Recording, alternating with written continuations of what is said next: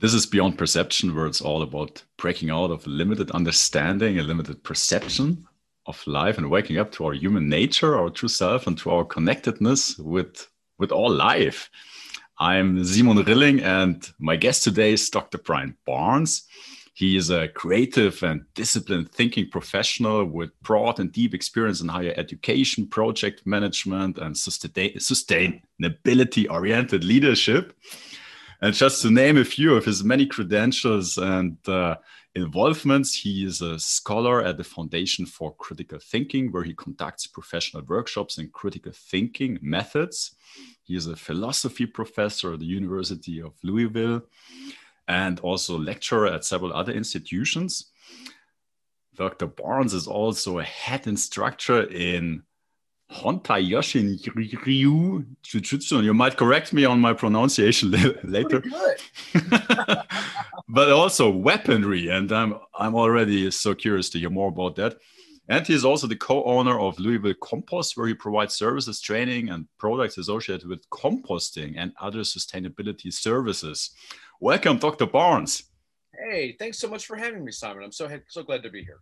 Yeah, yeah, yeah. Um, I'm truly excited. Um, and for context, the both of us, we basically met three, three, I think, three weeks ago when I participated in one of your workshops about critical thinking and Socratic questioning, uh, which was uh, really, really insightful. And I would love, of course, also explore that a little bit. But before we talk about what you're doing and might also talk a little bit about critical thinking, I'm really curious because you have this incredible curriculum. And uh, if I if I counted correctly, you have 11 positions or involvements right now, possibly more. And uh, from what I know, you also have your own podcast. And that leaves me already with a few assumptions. You are extremely curious and you must be really eager to learn. And you also must have a lot of energy. So, so uh, my, my, like, first of all, is that true? I don't, I think that was just so, some assumptions here. interested. I'm interested in um, in living life broadly. I'm interested in exploring what's possible as a human being, and um, you know, I was raised to take experiences seriously. So when opportunities arise, I try to um, I try to go after them, and sometimes that means I have too many jobs. You know, what are you going to do? But that doesn't mean that um, it I, I, did a I made a switch a long time ago. Uh, I was exhausted because I was doing so many things um, in my life, and I really didn't want to give any of those things up. For example, the the martial arts practice that I have has been three decades uh, in that particular system at this point, and I have a lot of connection with. Um, you know, international friends and teachers, and all that's really beautiful and valuable to me, and I'm so grateful for it. Um, and when I was working on my PhD and I was trying to teach at the same time, and I was, um, I had a side job at a grocery store at the time, which was actually my, my full time job, I guess. Anyway, there was so much to do. I was exhausted all the time, but I, I couldn't give anything up. Like I wasn't prepared to walk away from any of that stuff. And then, of course, on top of it, personal relationships. Um, had a, a, small son at the time. Um, you know, parents. I mean, just so I mean, just go on and on and on when you start to think about all of the all of the ways that our lives connect. And so, the lesson that I figured out, I guess, for myself as I started to look around and see what needed to be done with my life was I try to make all of the activities uh, energize me as opposed to depleting me. I try not to do things that wear me out um, emotionally and intellectually. Of course, it occasionally happens, especially when you push yourself really hard. Um, but I, I try really hard to be energized by all of the projects, and I try to um, stay really positive and try to find the aspects of what I'm doing that um, can kind of help me continue on through my day and feel like there's a lot of potential there. There are always problems, but I mean, I found that I guess I found that I focused a lot on those, and maybe that was part of what was depleting. But but I found it to be really different when you focus um, on kind of what the aspects of your projects are that are supposed to be feeding you, and that, I mean not just financially, right? I mean we can't we can't do everything that we do for money. I mean, that's swell and everything, but but capitalism isn't.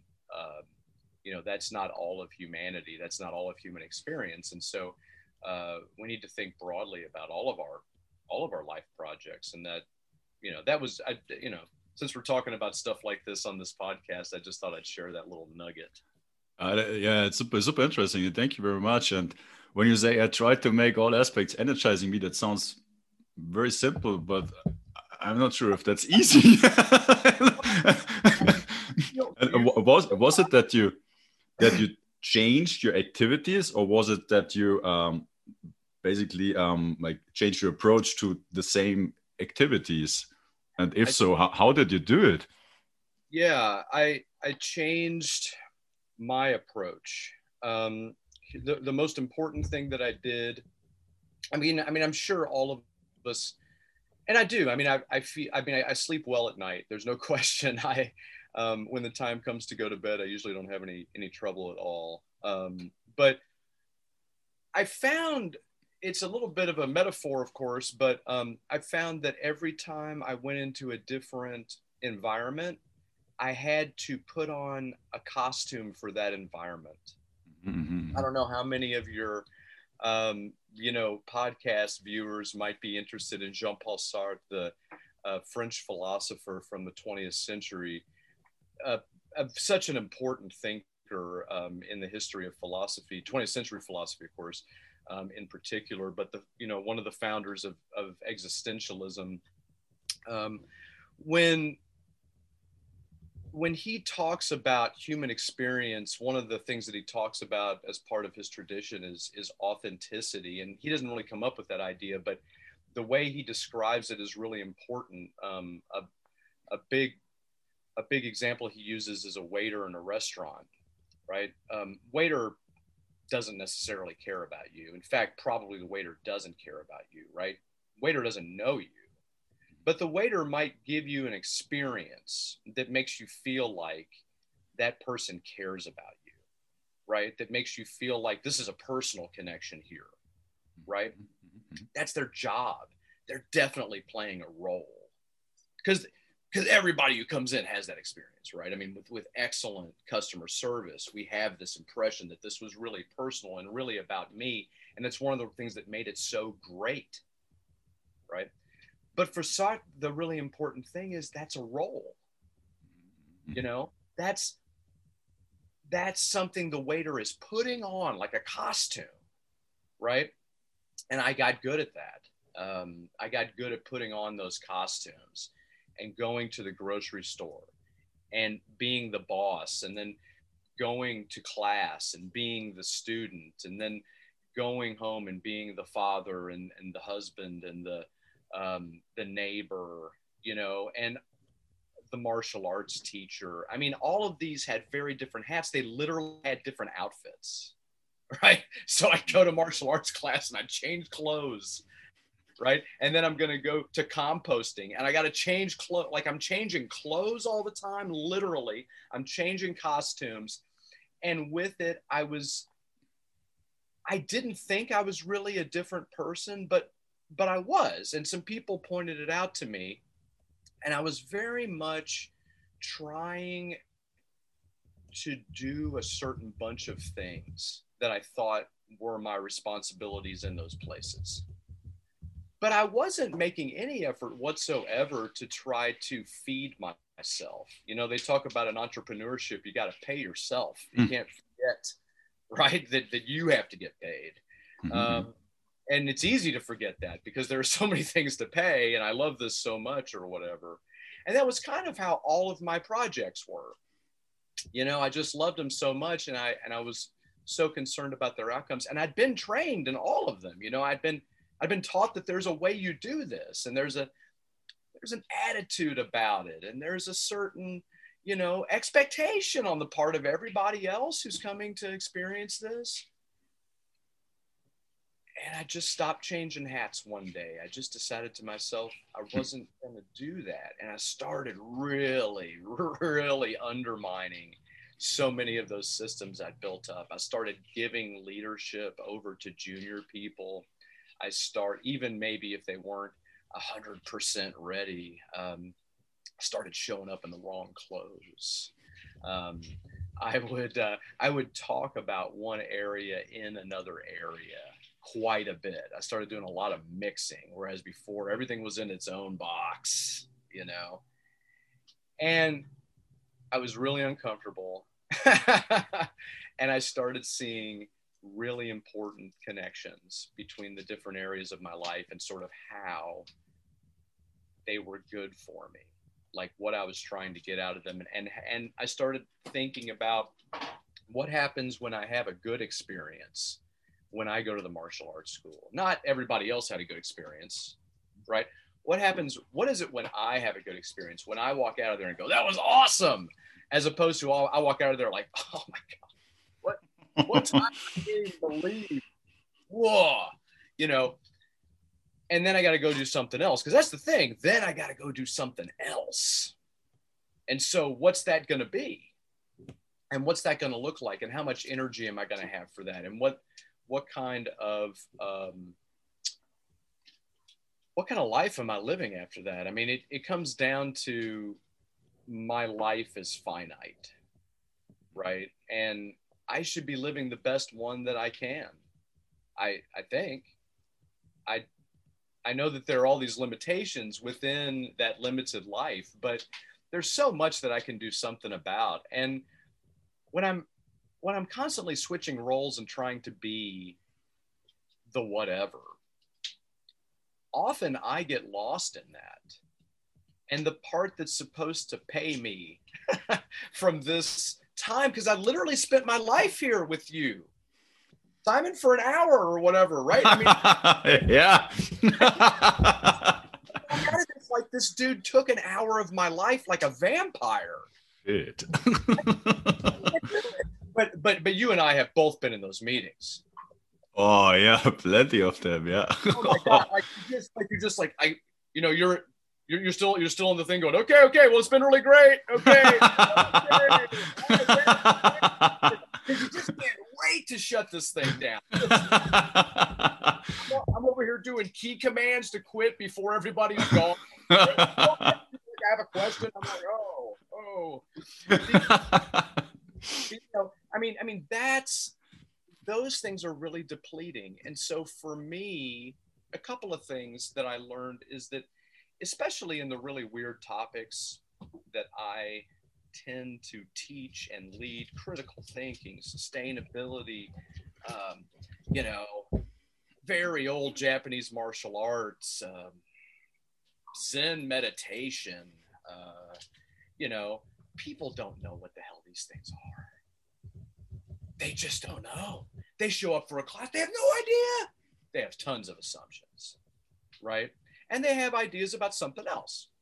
Hmm. They know about some other stuff. They know what they saw in the movie. They know what they saw in the, um, uh, you, you know, uh, when they were a kid. They know what they did in gym class. They know their grandma had a farm. Like, I mean, they they had these connections. That's why they're there. But they don't know this, and all of it's super precise. Like when you and I took the critical thinking class together. Hmm. I mean, it's very precise stuff, right? And so for for me to be worried, like I used to be very, very worried about how beginners approach these things. You know, the beginner is going to bring whatever the beginner brings, and and I really need to convey my interest about this. As much as beginners need technical details, they also need to know why I care. They also need to know why someone would spend their time on this. They also need to know does this break a person down? That's not a thing that everybody's asking. But when you walk in a place, you can get a vibe off people. Like, is this, mm-hmm. is everybody here just finished? And it's nine in the morning and everybody's finished already. Right? You walk into some offices and the whole place is just loaded with zombies. Like these people were dead hours yeah, ago. That, that's the story of my life. Yeah. Oh! But yeah. But I just but that's the, but see this is this is where I think we have to look for the spots that are energizing because especially if I'm talking to beginners, I can talk about the things that really interest me as long as I can make them beginner friendly. hmm. in some way and get other people interested in them. And then I'm out of here just just jacked, right? Just ready to go. And other people are like, wow, what's going on with Barnes? Like cocaine or something, right? No, no, no, no, no. You know, that's not, I mean, that's an angle you could take, but that's not where I'm coming from. I mean, I think I think yeah. if we're if we're not being fed by the activities that we're doing, we might be doing the wrong activities, or we might be doing them wrong, and we might be doing them with the wrong people. And all that has taken a huge shift. It took me about a, a I don't know, it probably took me a three year shift to get everything onto the right page and to realize what the page looked like and to try to say, well, how do I apply these techniques to this area of my life? Because this area of my life is exhausting me. right. And once you start seeing it, once you say, oh my God, it's just this, it's just this right here. If I could just change the way this interaction happens four times a week. and then it's just like it's like pains in the body, right? Once you get that thing taken care of, you're like, oh my god, my elbow hurts too. I didn't even know. It's like peeling the onion. Yeah. it really is. Then you go, oh, oh wow, there's so many things that I can now that I've, you know, they say in the uh, in the business language, they say eat the biggest frog first. God, what a thing to say, you know. But like take the biggest challenge on first while you're still fresh. I mean, once we get that big frog eaten, then you know, it's like already did that. Yeah. You know, like that's the terrible thing is out of the way. Now everything else seems seems lesser by comparison, right? Um, so anyway, that's kind of that's kind of how it's supposed to go.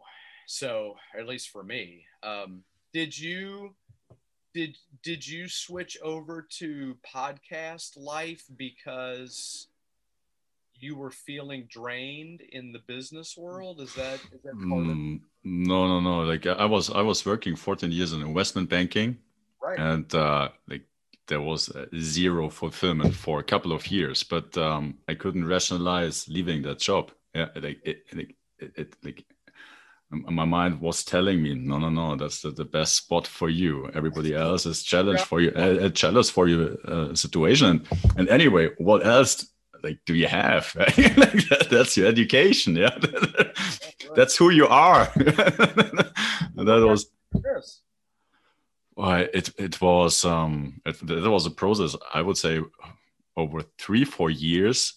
Yeah and and also um yeah i, I grew up in an environment where being employed was basically the only option. Yeah I, I was prepared all my life to be employed yeah.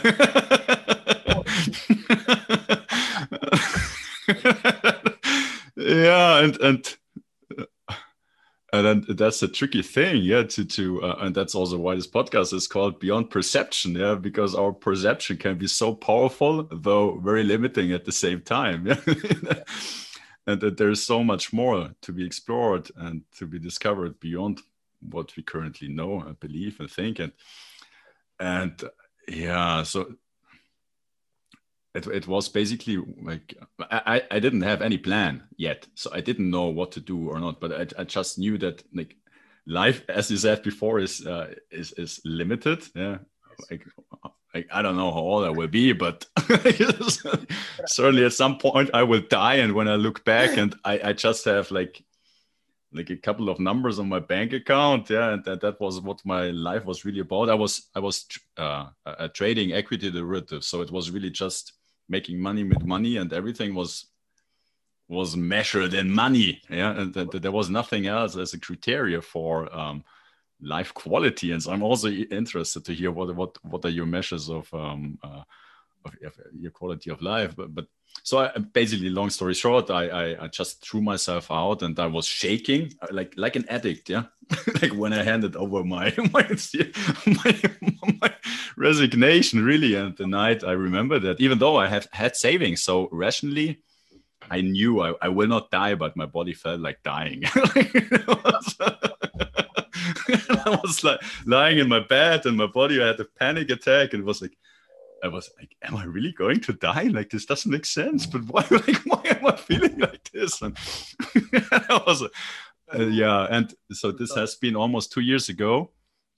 And um yeah, I, I, think I briefly mentioned it in the workshop. It like since then it has been a journey of self discovery. And um, initially, I, I started on another uh, vehicle uh, to like kind of create some certainty and uh, and uh, uh, but but within the same area of uh, not really uh, doing something for joy, but because my mind said, no, you need to do something, yeah, uh, to figure f- figure it out. And uh, but just like over the last two years, basically, it was changing course from my addictions, my programs, to really dis- discover what I actually enjoy and what I would love to do. And um, and that's also why I participated in your workshop, why I do this podcast is I became to realize that the quality of information uh, uh like you're exposed to really determines also your your reality, like like your actions, what what, what you like how you live, yeah. But yeah, and yeah. it all, but but uh, like it all starts with information. Only then, like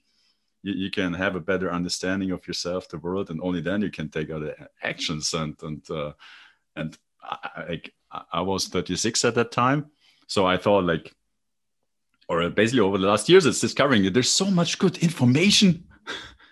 Yeah. Yeah. Which which changes quality of life like incredibly. But why is nobody telling me, telling, like, telling about, like sharing?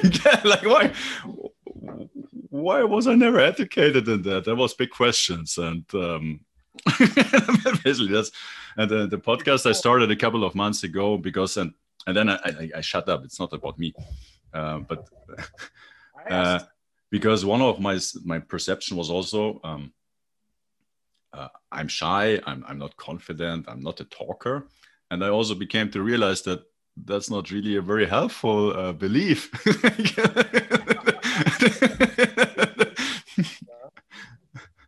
you were able you, you were able to make a make an adjustment yeah so so i became to understand that it's just what I've been learning, but what I've been learning, my experience is not who I am or what I can be or uh, what's my potential. And so I started um, um, approaching it differently. Yeah, to to um, to to like look at like where's my fear coming from like why is that uh, like does that really make sense what's the truth about it let's let's go over the truth and explore it why why should i define for myself a limitation before I actually have experienced everything there is to experience. Yeah, why, why should I believe something is not possible before uh, I discovered like all possibilities? And uh, I, am aware I probably will never discover all possibilities, but and, and, that's also something I would love to to explore a bit with you and here um, because you studied philosophy and critical thinking and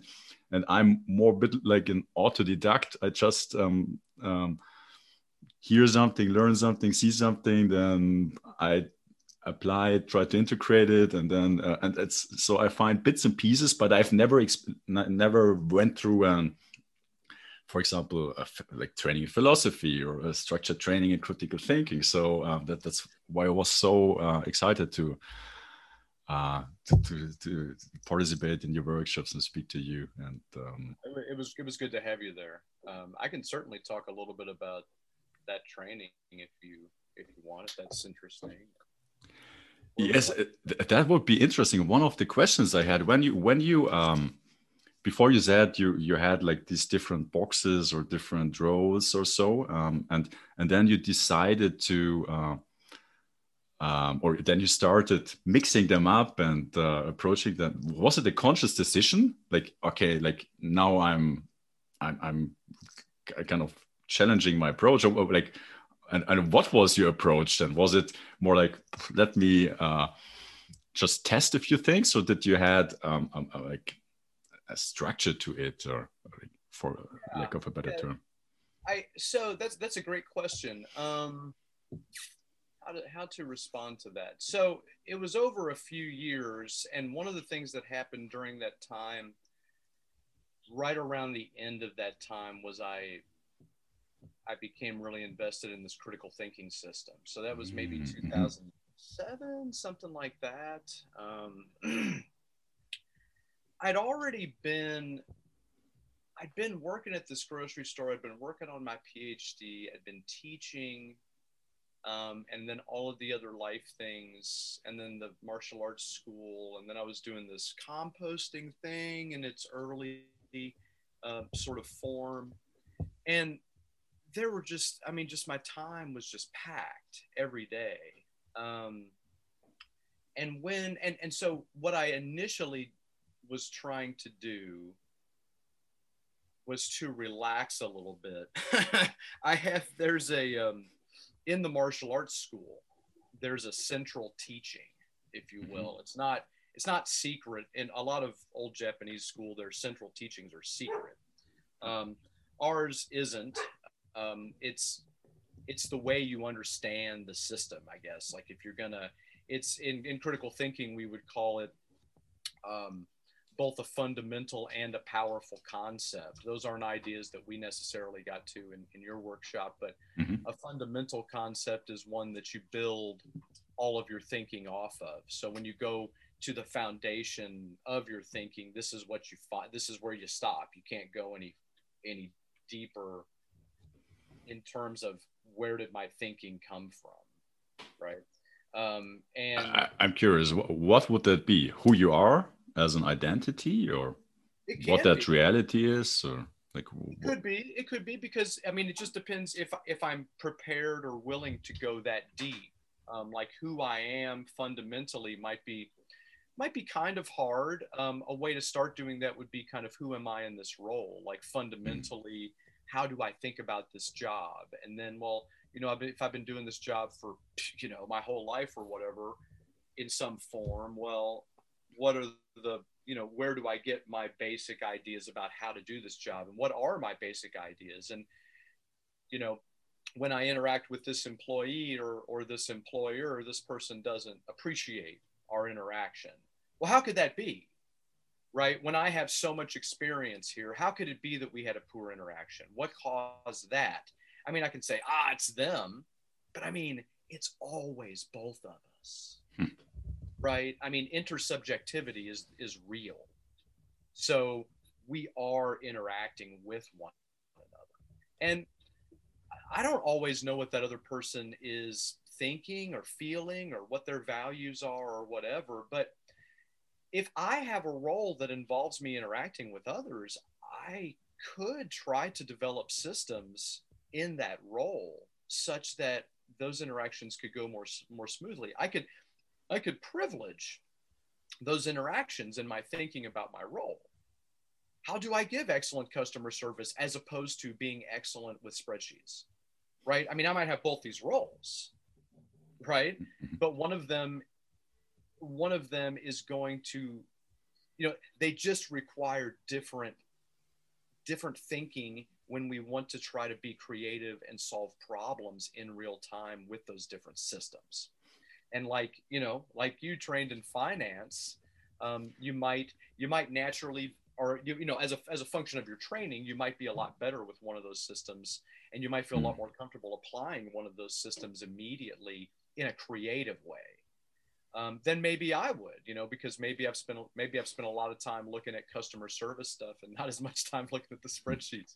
And so somebody says, ah, but all you have to do is think about it like this on the spreadsheet, and I'm like, ah, there's only one way to think about the spreadsheet they're like, no, no, no, no, there's that's not right. and, and this is the thing when we have the logic of the spreadsheet, when we have the logic of customer service, when we have the logic of me, it's a lot easier to be creative, right? To find, and one of the ways to find those logics is to go back self reflectively and locate the fundaments right? If I believe that I should be very strict with my children, well, why, do I think that? And you can't say, oh, because dad was strict with me. I mean, that's too simplistic. You could have, you changed a lot of stuff dad did, right? Right. Am I right? I mean, come on.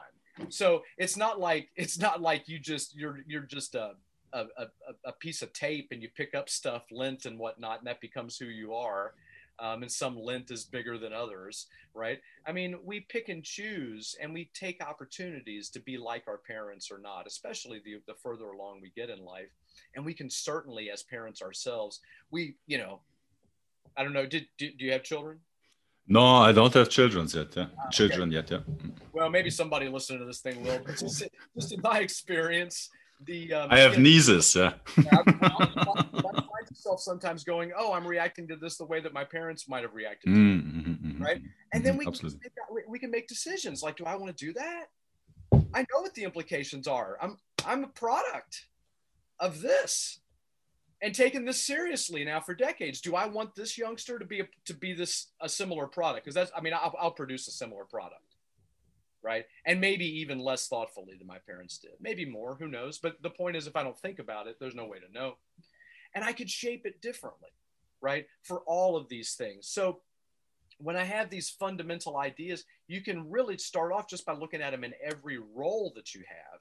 And then once you're good at using at finding the basic ideas in various areas of your life then maybe it becomes a lot easier to look at my life you know my values whatever those are that becomes a different um, uh, it can becomes a, a more easy to locate thing once i've done it in some you know in some canned areas right so so like for example you ask about what kinds of changes i mean those are you know that's kind of a a way to approach it mentally. But when you start talking about actual changes, like I mentioned, I'd go to the martial arts school sometimes and I wouldn't I wouldn't wear my uniform.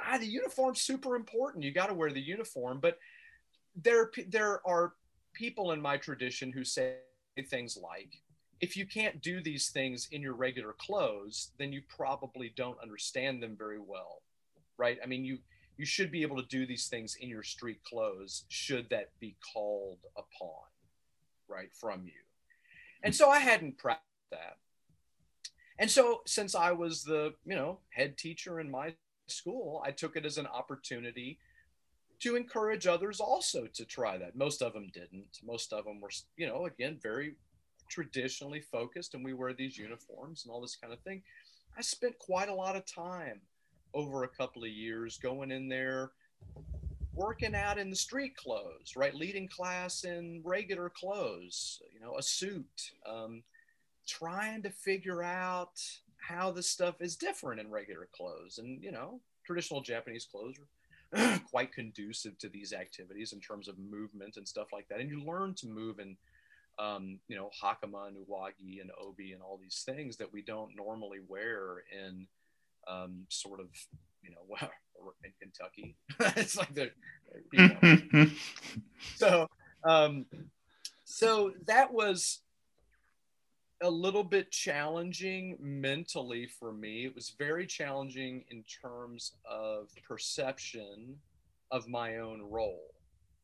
I could certainly go back and put on a uniform anytime I wanted, right? And I did, you know, alternate, but it gave me an opportunity to think about what I was doing a little bit differently and I was still leading class and I was still very much encouraging all of the other traditional principles, but but just not just not this one. Oh, I didn't share the actual teaching. I was talking about the teaching. I didn't share it. It's that um, it's that in a storm, a um, a strong tree or a tall tree in the translation, I guess, will will break, but a flexible tree will bend. And so it's this idea that you know, we as people should be flexible, um, not only in the martial arts, the jujitsu thing implies, you know, these are techniques of flex- flexibility um, in one translation of jujitsu.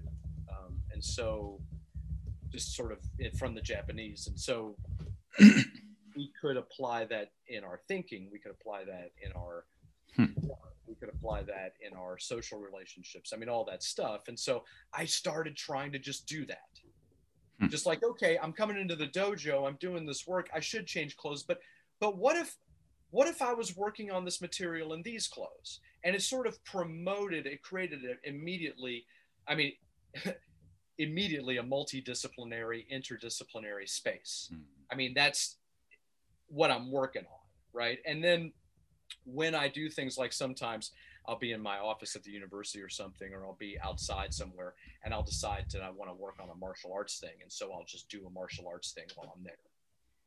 Right. And sometimes I'll have some weapons with me or something and I'll, and I'll just practice something.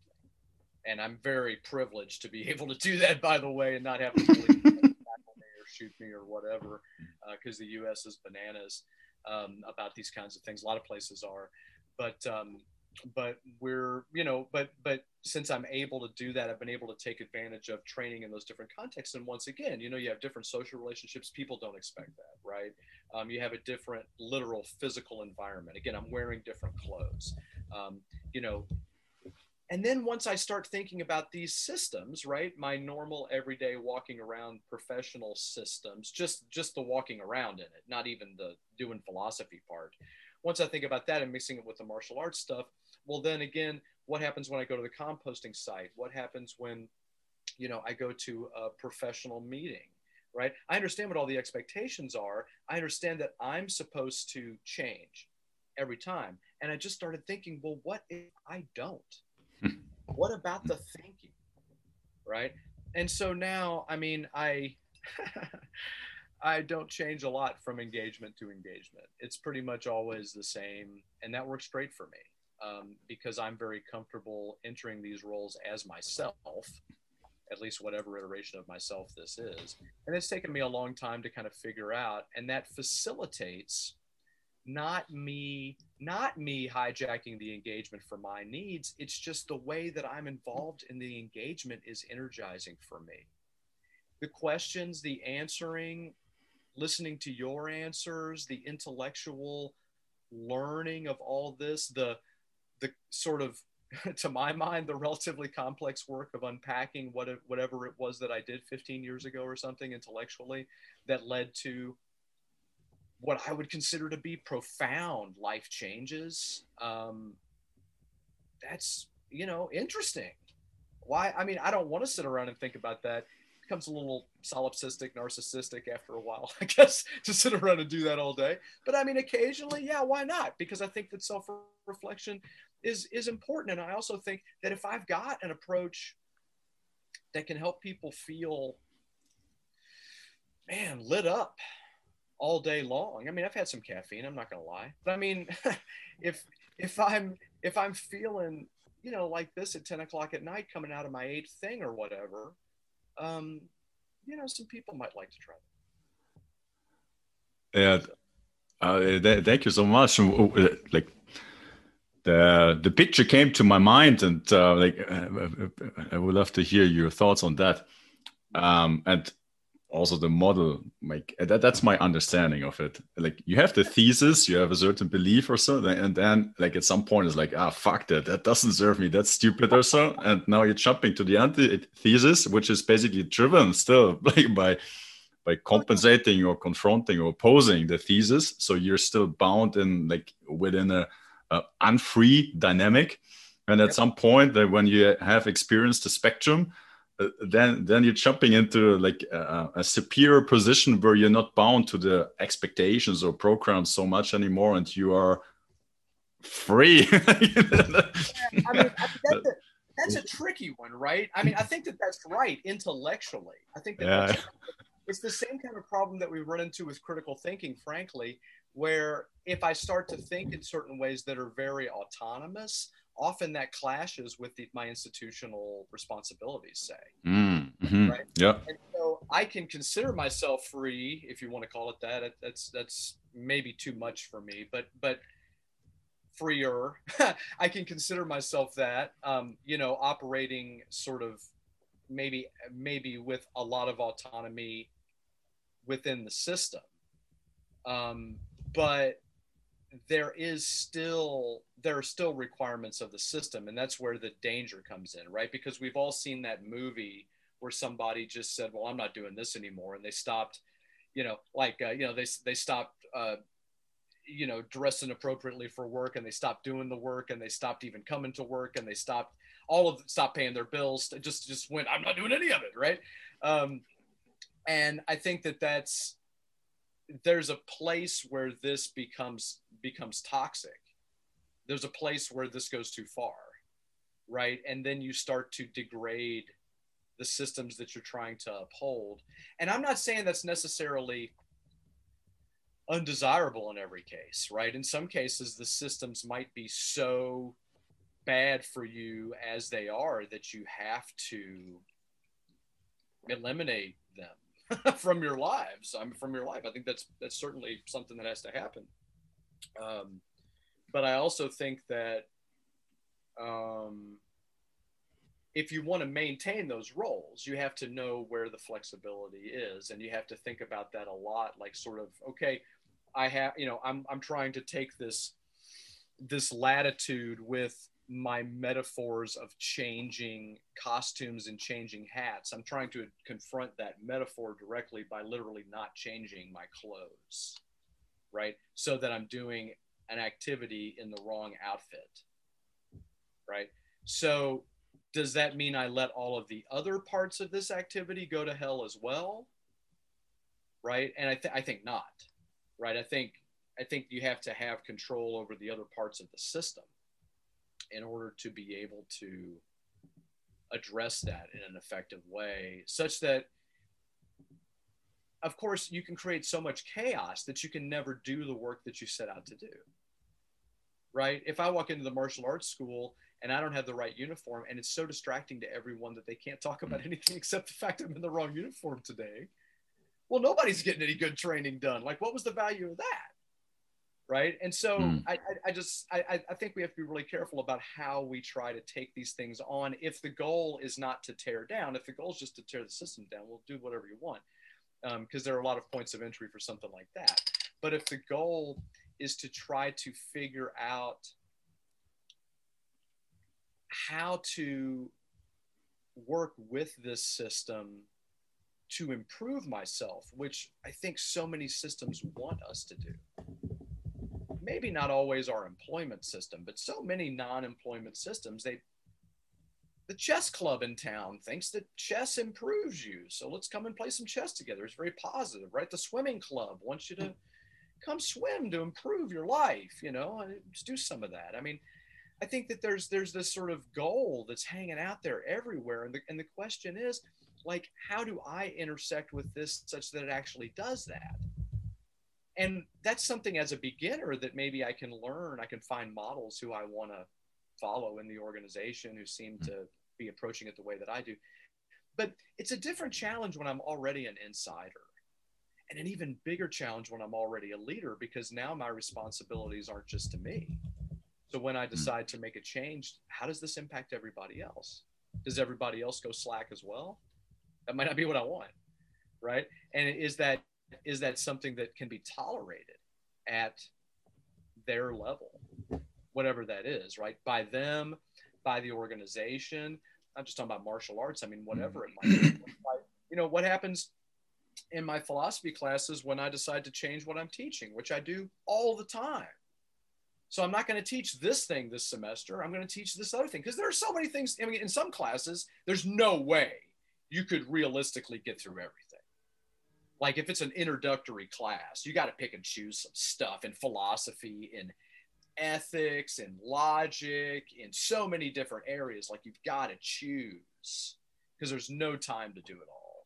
Even in sustainability, more and more. I mean, you can't, if you worry about environmental sustainability and, you know, and try to be complete on that, then there's no way in a traditional semester time frame to also get through the totality of social sustainability and economic sustainability. Never going to happen. So, really, you can only really do a deep dive in one third. But then maybe you do a shallow dive in all thirds. But then what do you cut out? And then what does that do to the I took an introduction to this area? Right. And one person gets a different, different introduction to somebody else, blah, blah, blah, blah, blah.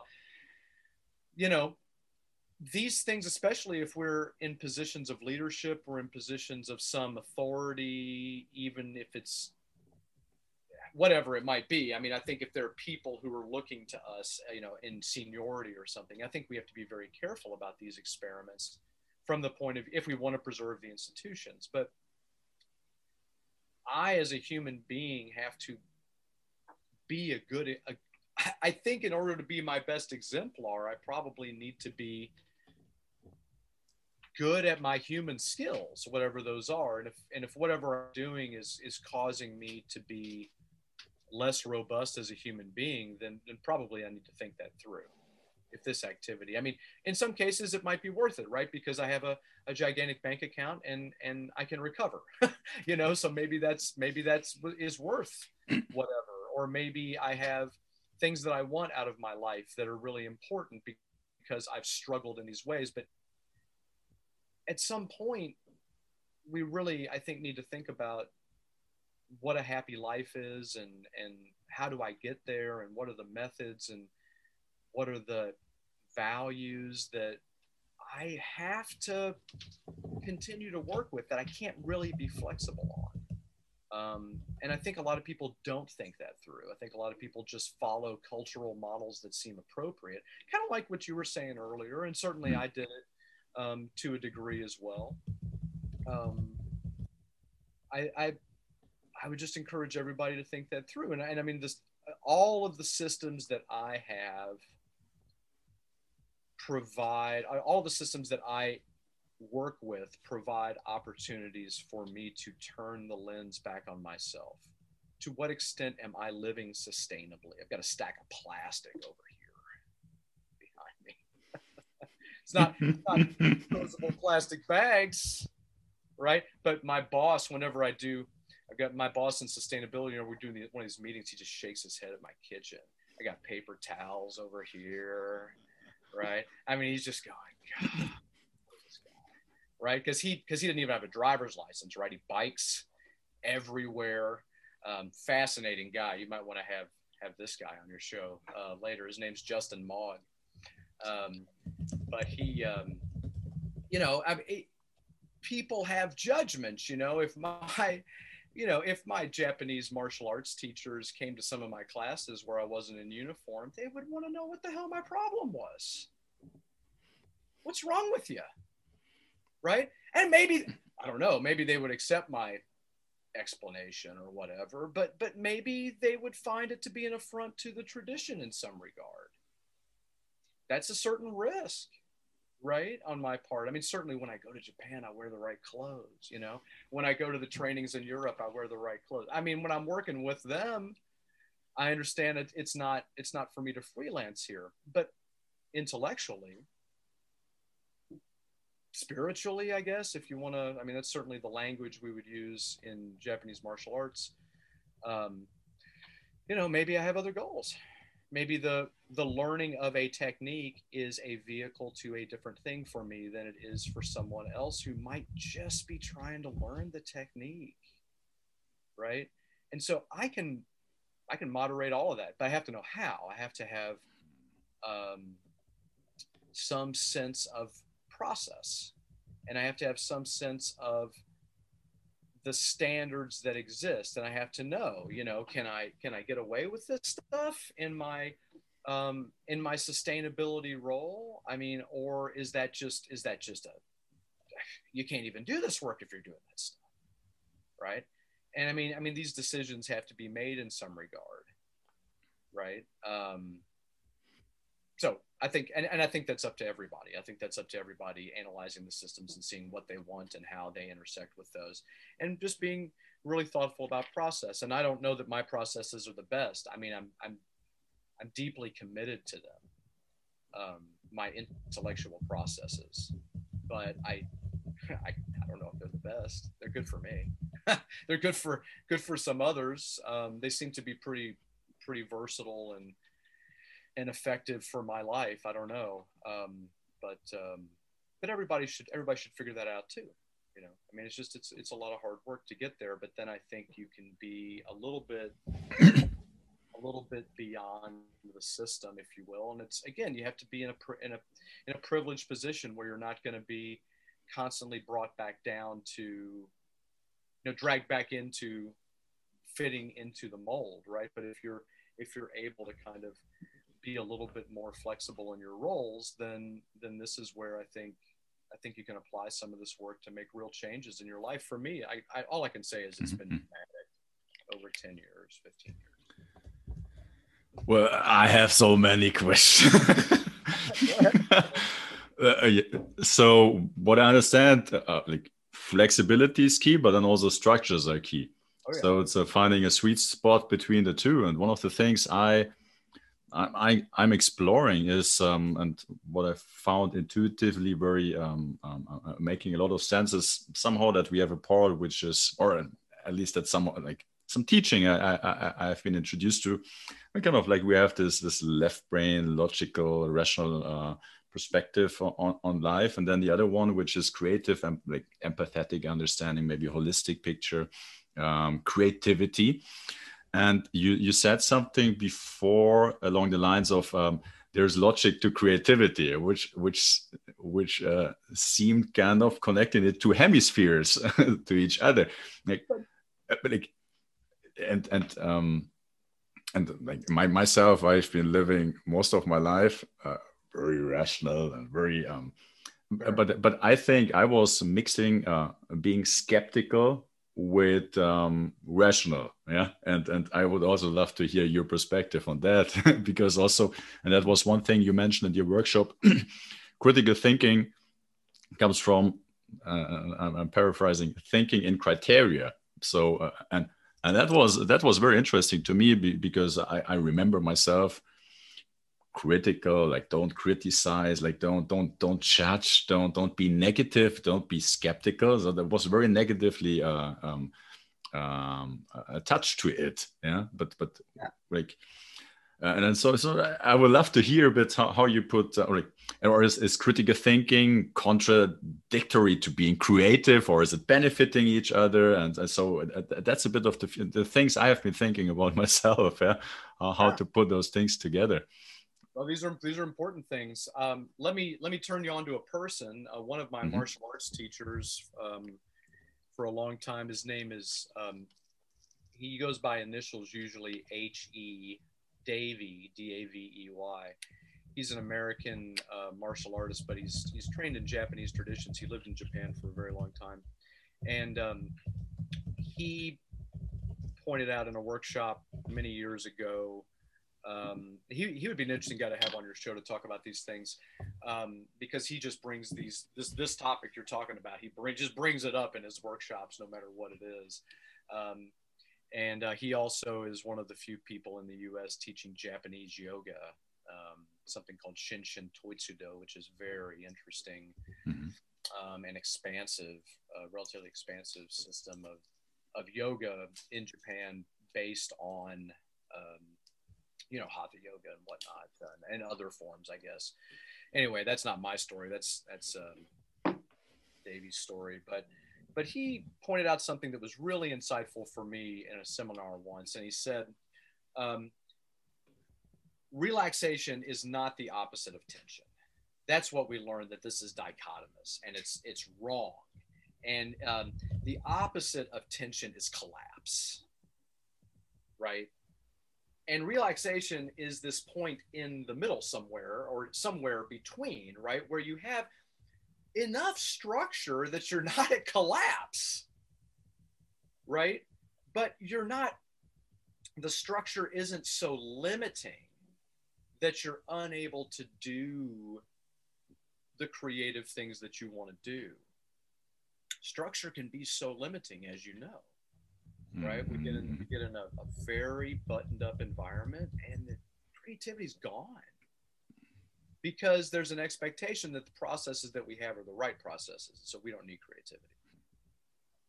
That's wrong, right? I mean, that's that's right if we only want to do a thing a certain way, and we never want to change that. I mean, if that's really all we're doing, because we're just, for example, you know, we know that this makes money, and we want to keep making money, and we don't want to suffer the inconsistencies that are going to come along as a, as a result of transition, right? We just want to keep doing what we know works, right? I mean, like the plastics industry, right? What a bunch of nonsense. Who's out there regulating plastic? Almost nobody, right? And so they're just allowed to go, well, yeah, there are problems with especially single use plastics, but we just keep trucking. Don't want to don't want to disrupt that money train, right, for the owners of those industries. And so they work really hard in the US and elsewhere to make sure they don't get regulated. Right? They say, ah, it's consumer responsibility. Put that stuff in the bin. What's wrong with you guys leaving it on the street, savages?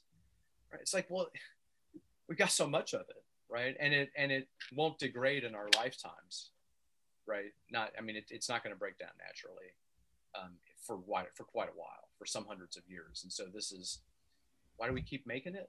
it's like they're parts of this conversation um, So when we're really invested in structure, we're not going to be flexible and we're not going to apply mm. these methods and we're going to find them dangerous and um, and distracting uh, and contradictory to our point. But um, I think that you do need some structure in that creativity.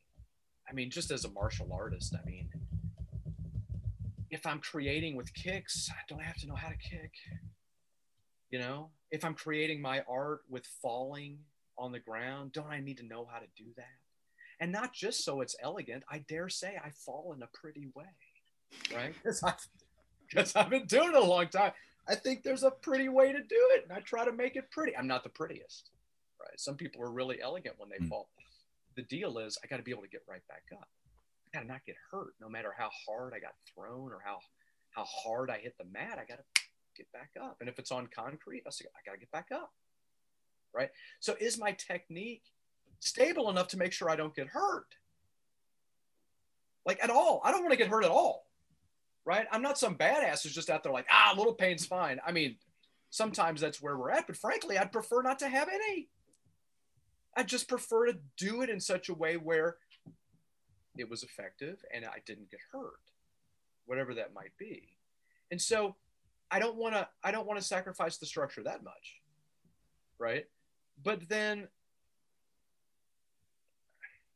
for me as a person who's been doing this for, you know, decades, I I can look at the way somebody falls and I know what art they train. Just mm-hmm. immediately. And I don't know all the arts, right? But I mean generally, I know kind of what tradition of falling they've come out of by watching them take a fall right? And I can mimic those, right? I can fall like a person who's trained Aikido, like a person who's trained Judo, like a person who's trained in some Kung Fu system, like a person who's trained in whatever, right? Because there are just different ways of doing it based upon the training that you have likely received in that discipline. And I've been fortunate enough to see some of that stuff and do some of it myself. So I can create. I can jump from style to style when I'm falling. Like I can decide in the air how I want it to look. For a lot of people, they just fall down. It's oh shit, and then I'm on the ground, right? I mean, it's like boom. For me, it's it takes such a long time to fall down. that is such a long time. There are so many things that I can do in that space while I'm floating through the air toward the ground. And that was something that it took me a long time to recognize. I mean, when I first started falling down, I definitely had the, you know, I mean, without a doubt, you know, and I think that's really cool now when somebody surprises me and I fall down because normally I can really, can really feel it coming. You know, after a lot of time of people grabbing you and throwing you, you get a sense of kind of how how your body is going to move when you lose your balance. And you know, it's easy after a while to go, well, I don't want to do that. right? Because for me, again, that's such a long period of time now. I perceive that as having such possibility in the time that someone grabs me and tries to pull me off balance or push me off balance. I feel like there's a very long period in there. For someone who isn't used to this, it's that long and it's over. Like whatever happened, right? There aren't a lot of possibilities for creativity in there.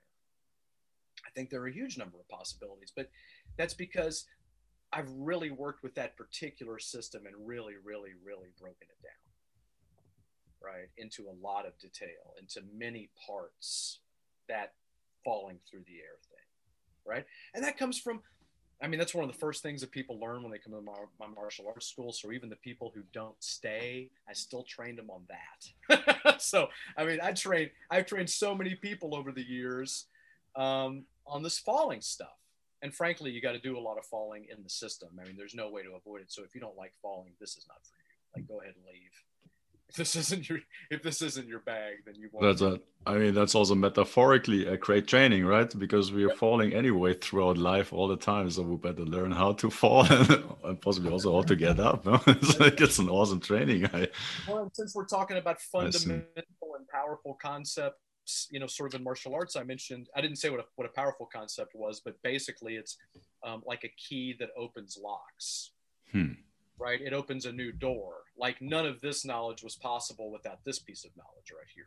right? This one concept is the one. And so the central teachings in Japanese martial arts tend to be both fundamental and powerful. They're fundamental in the ways that we were discussing before, but they're also powerful in this key way, which may or may not be foundational, right? Because you might learn it like way, way, way down the line, mm-hmm, right? Mm-hmm. At any rate, what you just mentioned, the the central teaching of judo, right? Seven times down, eight times up. Hmm. That's it. Okay. Hmm. If you keep doing it, you can keep training judo. You end up, you know, a, a grand judo player, right? I mean, somebody with a lot of credentials because you have to you have to keep doing that year after year after year if you're going to advance. And the people who drop out don't want to do that anymore, or can't do that anymore, hmm. which is often the case. So I think that that's a great metaphor for life too, just like the flexibility thing. Because sometimes you're still going to fall down. Like sometimes you're still going to, you know, in some metaphorical way, we do break. You know that sometimes we're sometimes we're the tall tree and we can't figure out the right the right way to bend, and so we end up snapping. The thing is, the tree isn't dead, right? Mm. I mean, the root roots are still on the ground. You know, so then then what do you do? I mean, tree can't get back up right? But I can get back up. Like I do have that ability even after being hurt, even after losing my job, even after losing my reputation, even, you know, like maybe I went out and published a critical thinking paper and the whole world blew it to pieces, right? I'm now, I'm now. Is it? Uh? Well, what's that? Was that the case? Oh, no, no, but I'm just saying. Oh, I mean, okay. I, not yet if it were true though i mean if i i mean this is the thing if i were the um, you know that guy who published the the um, anti-vax paper years ago andrew wakefield right so that that's discredited right um, and you know his career seems to be doing fine but nonetheless he can't practice medicine because of this um, because of that. I mean i mean the point is how do you bounce back right? And and mm. what are the ways for me to be flexible? For a lot of us when we even when we do thinking stuff right we we go down a path and then once it doesn't work out we go out of hell with it.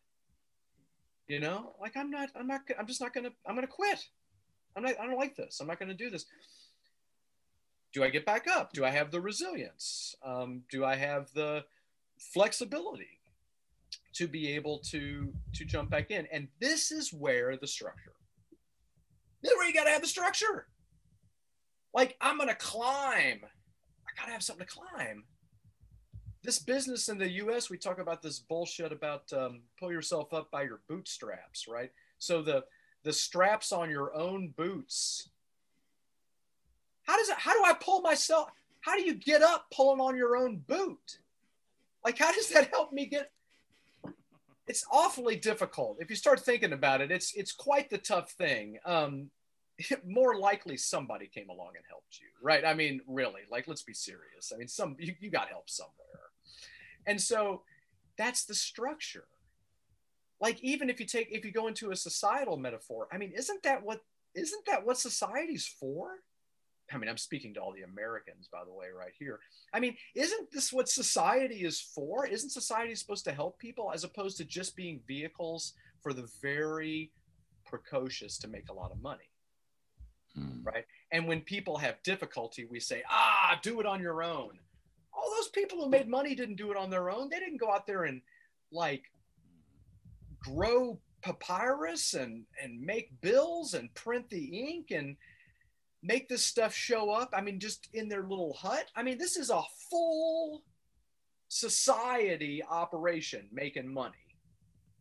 The market it's not separate. It's not some bunch of heroes running around like ancient Greece just just taking whatever they want and everybody else just like I don't know. I mean, we're all connected in a much more intricate way than that and people people use the systems and they use one another for all of the things that that they try to get in these ways. And so that system automatically pulls us up when we start interacting with it in appropriate ways. All systems provide an opportunity for structure. When I, I mean, what do I do? I'm trying to figure out martial arts stuff or critical thinking stuff and I forget something. Well, what do I go back to? A book, some notes, a video? Yeah. It's it's structured. It's right there. It it doesn't change. that's my touchstone, my structural touchstone. Whatever my teacher said, I go, oh yeah. And then I go back and I create. And it doesn't look right. And it's not quite right. I remember doing some critical thinking seminars early on.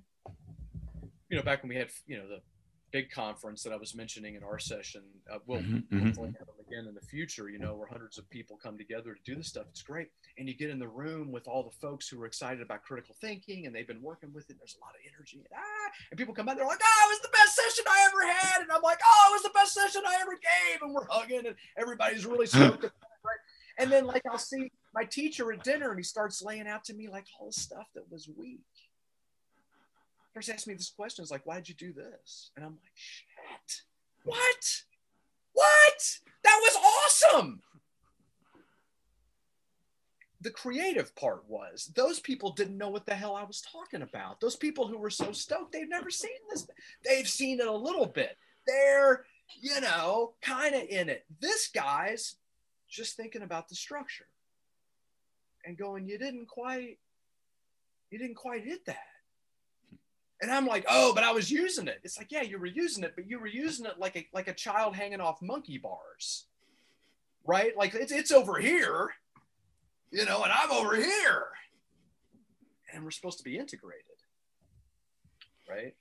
so, if the structure is not going to be problematic for my life, if I'm not going to find myself constantly butting heads with the structure, I got to find ways to integrate that, and that's where these not changing outfits all the time, not changing hats, trying to be an authentic person wherever I am, not playing a role.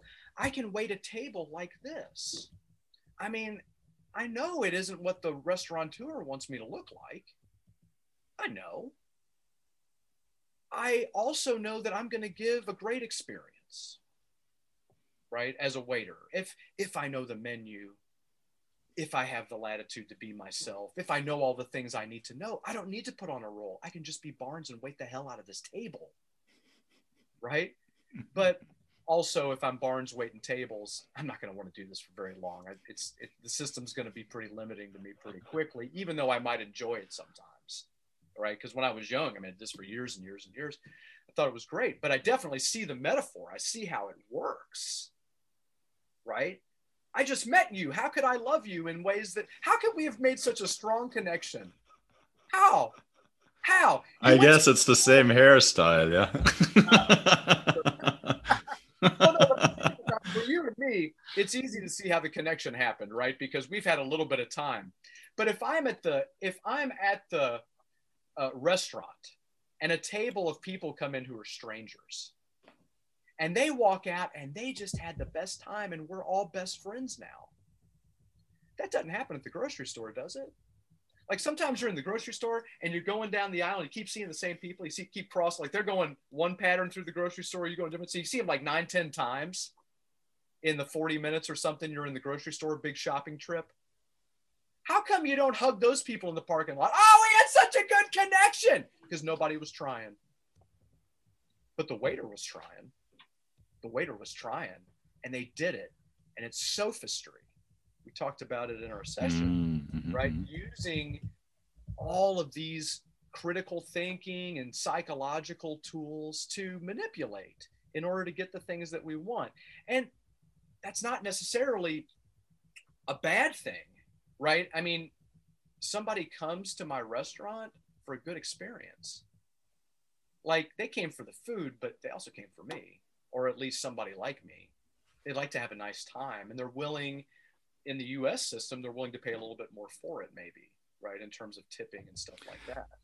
Here, here comes my question because that's also something I'm thinking about uh, how, how much your own intention or uh, projection um, impacts the other one or like then also yourself because if you if you project something on someone else like oh I, like I'm the waiter I want money from them it also like tells yourself that that you're some like you're not powerful because you're dependent on someone else and you're not free because you're like dependent on the money. But but but here comes also my my own reflection. Like if i let go of that and i'm authentically myself i'm just having a good time like no matter if they give me money or not they might even give me more money because I'm they enjoy enjoy my authenticity. Yeah, and, and so and, and that might then not be sophistry, or is that? It's just being myself, authentic, and I don't care. I'm just having a good time. And uh, well, remember though, it also depends on the application, right? Because for you and me, maybe maybe we're maybe we're in a position in our lives where if we go out for um, you know an expensive meal, we would like a full experience. It's not just the great food. I'd like I like it when I walk in the door and they know my name as soon as I walk in the door, and everyone in the restaurant knows my name. So that every bus boy, every uh, member of the wait staff, every bartender, they know my name and they know the name of whoever I'm with. I think that's hot. I think that's fantastic service. That's an extra step, right? That I don't often see, but when you see it, it's it's a powerful sort of thing, right?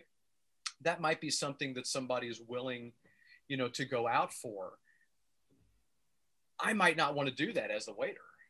That might not be fun for me. That's a hassle, right? I gotta mm, remember the names, and nah, it's, it's no good. I'm not. I'm not into that. So the question becomes, hmm. how far can you go before you start to degrade the system to the point where you're not achieving your purpose now? Right. So for sure, this one table might love my authentic approach and these other tables came in for the approach of this restaurant. Which I guess that might that might end in some self-selecting, uh, self-selection process of, of yeah, like whoever client is. Yeah, I think that happens with all systems, right? Mm. Because a lot of people can't tolerate the systems, right? They can't tolerate the limit, the limiting nature of them, whatever that system is. So they got to go, and so mm. they and they and they self-select, as you say, right? I think I, I, think we have to be careful of that because that's where this thing goes off the rails, right? I mean, and certainly I've gone too far in all of my experiments of this nature. I mean, I've certainly tried really far. I've tried to find where the lines are, and sometimes I've found I can't. I can't do I can't do it this way. I can't make this. I can't sacrifice this aspect of the structure in order to get what I want. Um, whatever pedagogically say you know I, I, I have to keep these pieces in here. I mean as a teacher i try to i try to strip things down a lot to the, the pieces people really need because there's so much. And sometimes you take away a piece because it's still too much right? You go ah let's make it a little bit simpler and then you find like they've lost it they've lost a powerful concept right? They've lost a fundamental concept. And now the story that i'm trying to tell with this material i can't build it I can't do it without that piece. So then I have to add it back in, right? And that's that's for me. That's kind of when I know when I start getting pushback from other people who are like, ah, I think you're, I think you're running the system a little loose, Barnes. Okay, okay. Why do you think that? Tell me about. It. First, I've heard of it. Tell me about it, because then I can pull it in right there, right? First, I've heard of it, right? So if, if it's first I've heard of it, then I guess, I guess we can still nip it in the bud, right? We can, we can take care of it right now. And and that gives me as long as i'm 100% responsive to the feedback that i get from my environment whether it's people or the system itself isn't working. Well so clearly clearly i've modified it too much right? Because it was working before right? So i've got to i've got to figure that out. Um, as long as i'm 100% responsive to that then i think that this works pretty well I mean, it does take all of my time, but I can't imagine a, a more useful way to spend my time, right? Than to try to um, improve myself and maybe create maybe create systems that other people will find useful as well for improving the world around us and, and themselves. I mean, I'm not, you know, I'm not a self-help guru or whatever, but I mean, I'm just trying to live a, my, the best life that I can. And, and I'm interested in sharing those ideas with others when you know when they want to look at it. But but but I do think it's it's very intentional. Like you, you, you can you can make these things very intentional if you want. Hmm. It's very very interesting, and from what I understand, like structure is very important. And one of the structures you you're like, basically living by is uh, critical thinking, and the, the other one is martial arts. Sure. Yep. Absolutely. And um, and also when when you're sharing your experiments with uh, like uh, testing the boundaries of structures. and and also before you shared that um, especially as a leader or teacher you need to be very careful and you might be flexible in the content but but then uh, like and, and that's my assumption there must be like or you also mentioned it values or some kind of principles which might not be so flexible which might which might be the, the the foundation to to making that flexibility possible and so i would love to hear um and I know in the beginning you said that um, you just this or you're using, for example, martial arts as as a way as a lens to uh, to to see yourself or to to like like. Uh, and what's your perspective on life, and what are your values? What are the principles you your um your um have as a foundation, which uh, I'm not sure you're not not possibly not changing or not corrupting for anything and I, I, know that you're also teaching ethics, so that might relate into that. And I, I, I have a very, uh, very basic understanding of of ethics, which is, uh, and I can tell that it's, uh, don't do harm, don't do to others what you what you don't want to experience yourself, and that's it. So it's basically free will for myself and others. Yeah? And but that is also very scarce in the society. So I discovered, yeah. So um, we'd love to hear a little bit about. Um, your thoughts on sure sure yeah there's a lot there yeah. um, for me i i um i really do try to find i try to think about my role in the world i've been very deeply influenced by philosophy of course um, I mentioned the existentialist before Jean Paul Sartre, uh, even more basic than that, perhaps Martin Heidegger, um, who um, was a German um, thinker. He came up with a lot of the structure about society and the ways that society can mislead us and cause us to be pulled away from our authentic self. Um, a lot of the traps of society. You know, it's problematic. You know, Heidegger himself, um, maybe personally, is not the best model. Um, you know, he was he strongly supported the Nazi Party, for example, during World War II, which a lot of people um, caused a lot of people to just reject him altogether. But um, but his ideas, especially this book that he wrote called Being and Time, um, is just so important, I think, for understanding our experience of of just living day to day as a human being. And so when I start to think about structure, um, the, the term that we use in philosophy is called phenomenology. And nobody studies this stuff outside of philosophy hardly. But um, Edmund Husserl, Martin Heidegger, um, Brentano, a few other important thinkers um, in the tw- in the 20th century, late, yeah, pretty much all the 20th century, um, until we get you know to Sartre and those. I mean, those the values of existentialism, which essentially essentially have me living life without a net.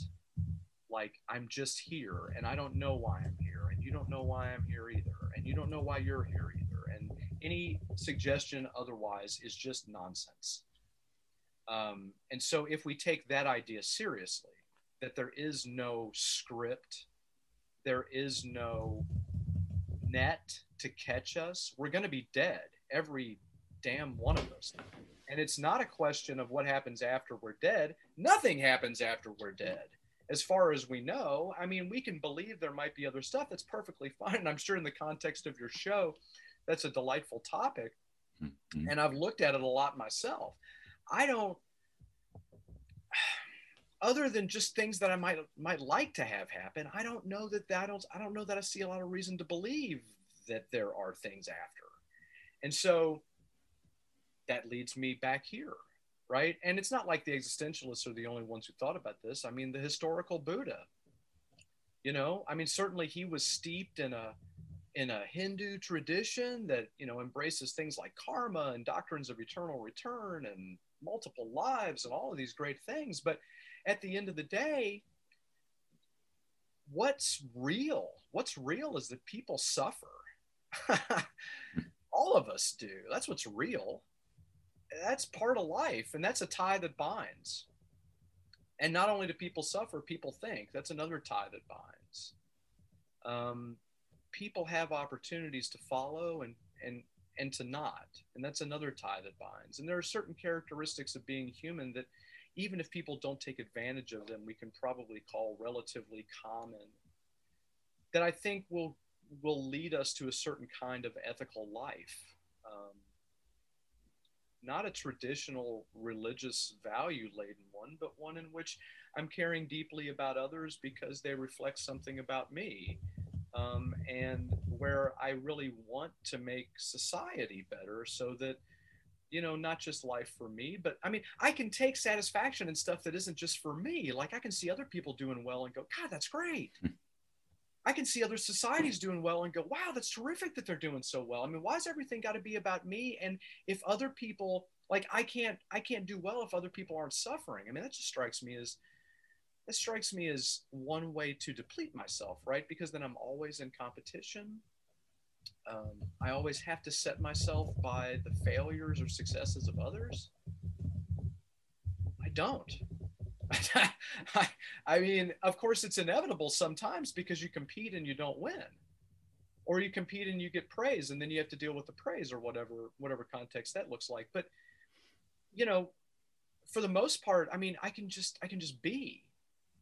I can just go through my day and say, "Wow, you know, nice job, nice job getting through the day without creating a lot of conflict, without you know making anybody cry, without um, disrupting your systems." except in ways that are productive, right? Because you need a little disruption for growth, of course, in whatever ways there might be. I mean, that can be satisfying. Why not achieve? Why not try to achieve satisfaction? Why not have that be a life goal? You know, I, I think it's very difficult to be a it's very difficult to be a serious um, adult trying to do serious things in the U.S. without at least acknowledging the importance of capitalism, I think. Um, but that can't be where all the values are.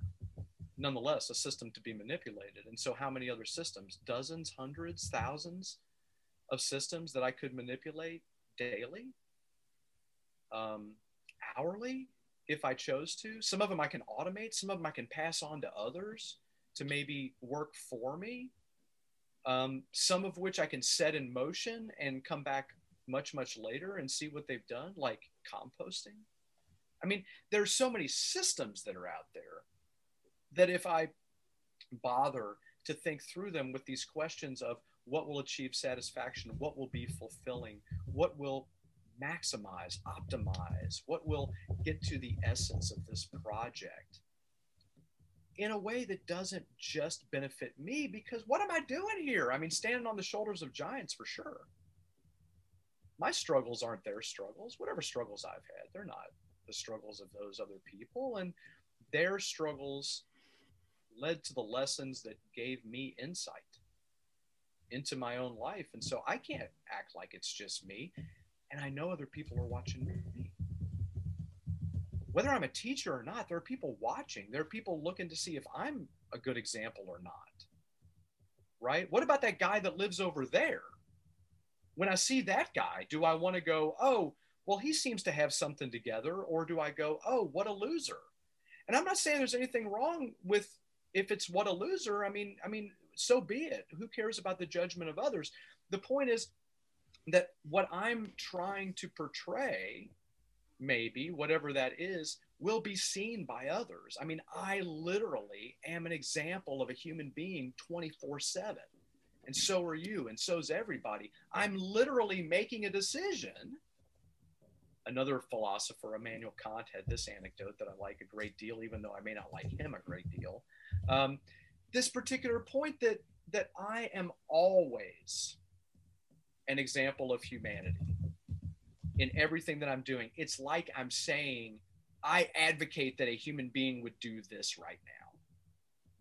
Like mm-hmm. with my actions, that's I'm setting myself up for that. And I, I, take that relatively seriously. And I fail all the time at whatever the ideal would be. But I think that's part of the process. Again, especially if we're trying to not just keep a line, which might be important. Don't get me wrong. Tradition, etc. It, it might be important. But I'm not trying to just keep a line. I'm trying to figure some things out. I'm trying to be intellectually courageous. I'm trying to extend my curiosity into areas where you know, I can see that it's that it's good by some framework that's bigger than just my own definition of it. I mean, again, I don't necessarily take all of my moves from you know the existentialists or whatever but i have to say that there are a number of important theories in philosophy broadly that show where harms are. Michel foucault another french philosopher from the 20th century probably the most important thinker for me personally ever that i didn't know as a you know that, that i just and Foucault talks about the way that the systems create problems for individuals, for the goals of society. The systems concentrate power and they perpetuate power and they maintain their own supremacy just for the sake of it, not for any good purpose. And people get trampled under by that, right? And sometimes the systems become so corrupt and so involved in their own perpetuation that they lose track of whatever they were supposed to do in the hmm. first place. And hmm. then they're too powerful to disrupt in many cases. And so we get terrible, terrible political consequences, for example. I can look at other people being oppressed in other parts of the world.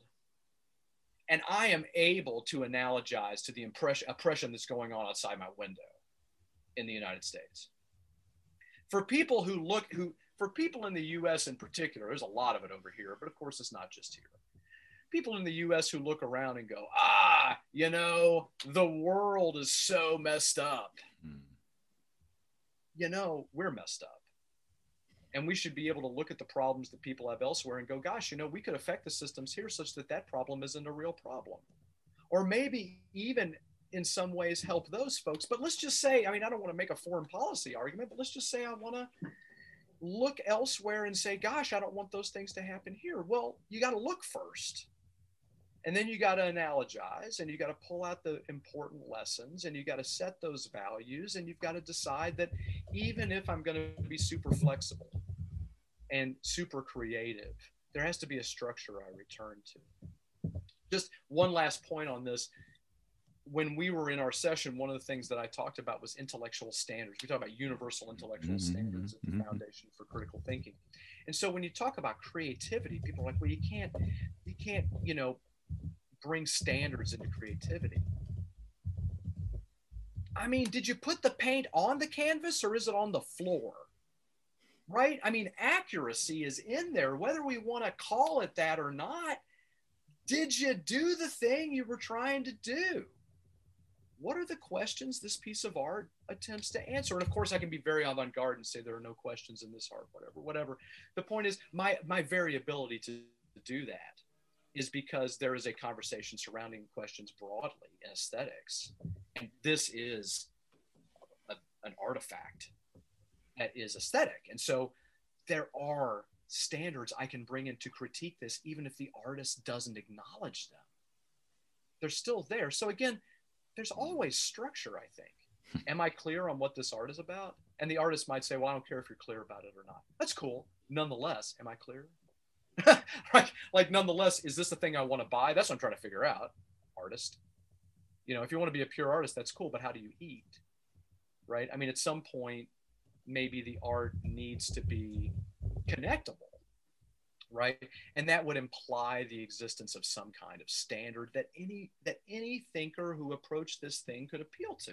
Doesn't matter how what their training was right?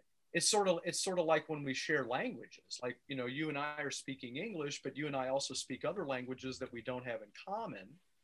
And so if we started speaking languages that the other person didn't know it wouldn't be clear even if we were talking about the very same thing right? So I mean, hmm. there there have to be some basic standards that we intersect with if we want to do anything, including communicate, but also shape society or build a better life for myself or whatever, whatever. You know, I mean, I just I, I think there's something there. So I I don't think I don't think you can you can really have a creative process. Let me say that as soon as you say process to me, I think I think there are intellectual standards. I think there's a logic, even if we can't find it. I think there is one, um, such that this thing, because it's a system, right? I mean, systems function according to the integration of their parts, and of course, sometimes the parts become so um, sometimes the parts create emergent properties when they come together right these these properties of the system that were never predictable just by looking at the intersection of the parts themselves. See that's where the critical thinking stuff we talk about that stuff being integrated right? It's it's a bunch of different words and a bunch of different tools you can use to measure language and you know thinking outcomes and stuff like this. But when you put them all together there are insights that people will start getting once the tools are all in their head and they start just carrying them around and using them for stuff. Just like when you become like a finance major or whatever in college just for example i bet you start looking at a lot of things and through the lens of finance just because that logic is there whereas other people like the english majors aren't seeing it. You know they're not they're not getting it from that point of view. So they're willing to spend the money and you're like oh hell no. No way i'm spending that money. Right? Because i mm-hmm. understand the system in a in a in a more direct way and so i think that once we have a fuller integration of the pieces these emergent properties pop up and we have to be ready for them right like life right hmm. i can take a bunch of organs and a bag of skin and bones and stuff and just throw them together and don't got life all the system, all the pieces are together. I can even get them. I can even get them functioning. I can get machines hooked up to them and get the heart beating and get the get all the stuff, the blood pumping. I can make all this. Still isn't going to get up and walk around because I don't don't have it together in such a way that the emergent property comes out. Right, that that mm-hmm. living part. We don't know necessarily how to get that part to come out, even because even when we know how all the pieces fit together. So that's the thing for a lot of systems that's you know we can't see that from here and i think that's where we can really see the value of going deeply into any system. It doesn't matter what it is. My uh, mentor at the foundation for critical thinking linda elder she often talks about tennis. Tennis is a system. We can talk about tennis in a great detail but a lot of people who play tennis don't. Like they mm. may focus on various pieces of their game, but in terms of seeing it as an entire system, such such that once I am able to integrate a certain number of tennis moves, I can legitimately create on the tennis court. Like hmm. once I am once I am in possession of a serve, a couple of volleys, a backhand, a forehand, I can get out there and play in this classic sense. Play, which is always creative, hmm. right? Because I'm not I'm not thinking about new moves now. They're integrated. And now what will emerge is my ability to do things that aren't those moves. Right. Um, and we see professionals do it, of course, when we watch them on TV. Um, we do it hmm. ourselves when we get out there sometimes and play and you do something and you go oh i'm not a tennis player but that was pretty damn good right or hmm. uh, you know like, like i don't i never would have thought that i could have done that but look i just did right? And that is a function sometimes of luck etc sometimes especially when people start doing it over and over again right? So my tennis partner who i often play with charges the net pretty regularly and I gotten pretty good at just chipping that lob right over his head, like as soon as he comes up, right? And the first few times I did it, maybe luck. Now, hmm. and he hmm. And he comes to expect it, right? So, um, so now maybe this has gone into a slightly different place, but I had to have structure to hmm. create that move for myself. Like that wasn't something I practiced. It was just something that started to emerge. And then I worked on it in situ, which is how we live life. So I mean, where am I? If if I've got if I've got four or five tools that I can go back and I can say these are the fundamentals of my tennis game, and then I've got a couple of maybe the same tools, maybe a couple other tools that I say these are the keys to my tennis game. Well, okay, then where you know can I can can't I see then that the structure and the creativity are linked? Without the fundamentals, without the keys, I would not be able to create. Right. So I mean, I hmm. think all that's very I think all that's very big. Hmm. That's super interesting, and uh, um, that has a couple of implications to me. if there are systems anyway, so we better understand them. Yeah, I feel that the best we can we can, yeah. and and also especially, I mean, that's a bit my personal revelation. Also, what uh, when it comes down to thinking, yeah, and um, at your workshop, uh, like from how how I how how I uh, witnessed it, it was really uh, learning the system of our thinking, which is in place anyway. So we better learn it so that we can uh, think possibly more coherent, uh, with less biases, um, like discover our blind spots somehow, and um, like be a bit more constructive. And right.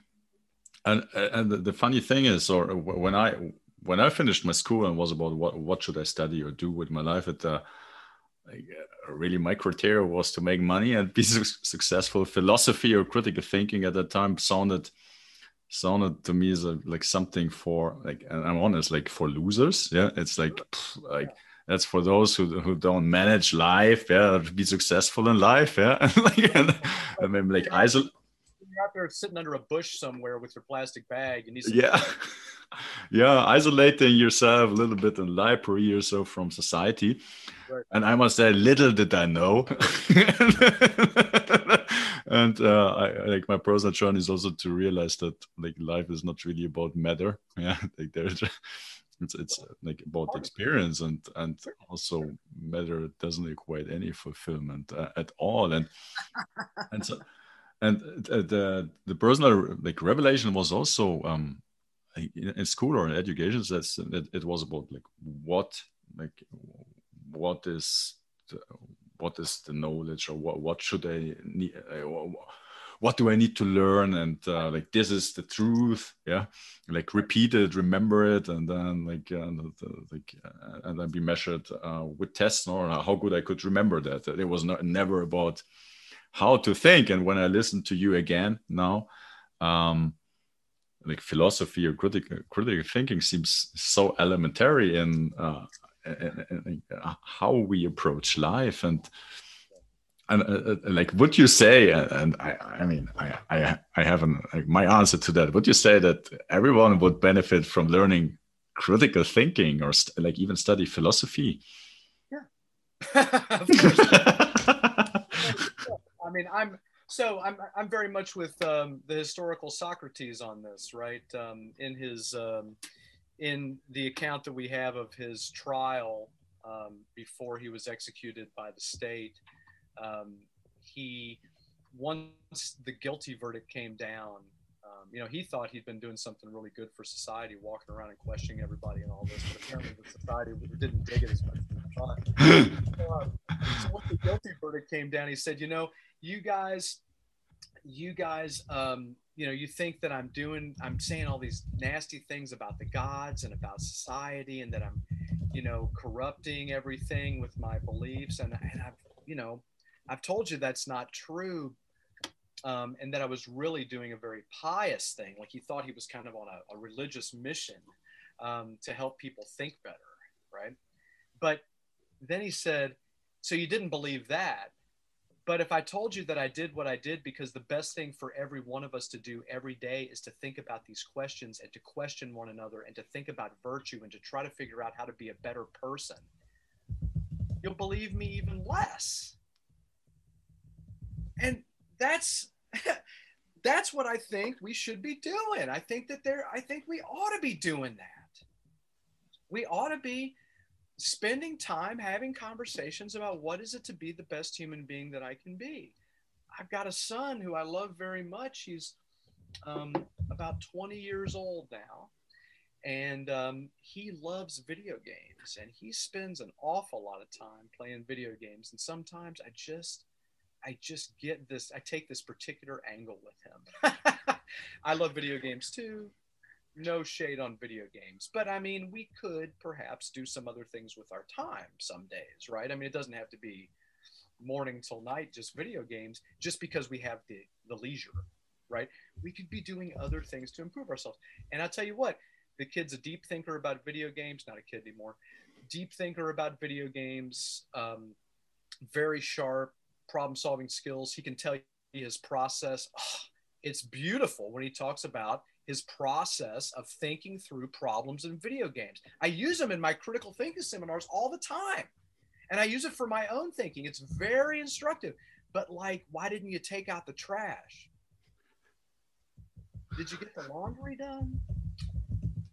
You know, like, what's going on with school? Ooh, what do you mean? This is way less complicated than your video game. Like way less. What are you doing? Right? And that's where that's where I think you know we don't always see the ways that these things are already in our thinking. The the questions of philosophy are I mean in many ways they're timeless. You know, we're we're talking about self-driving cars right now and a big question that I keep bringing up in my business ethics class is should the self driving car, so we're in a scenario where the car is going to wreck. The car knows it's going to wreck.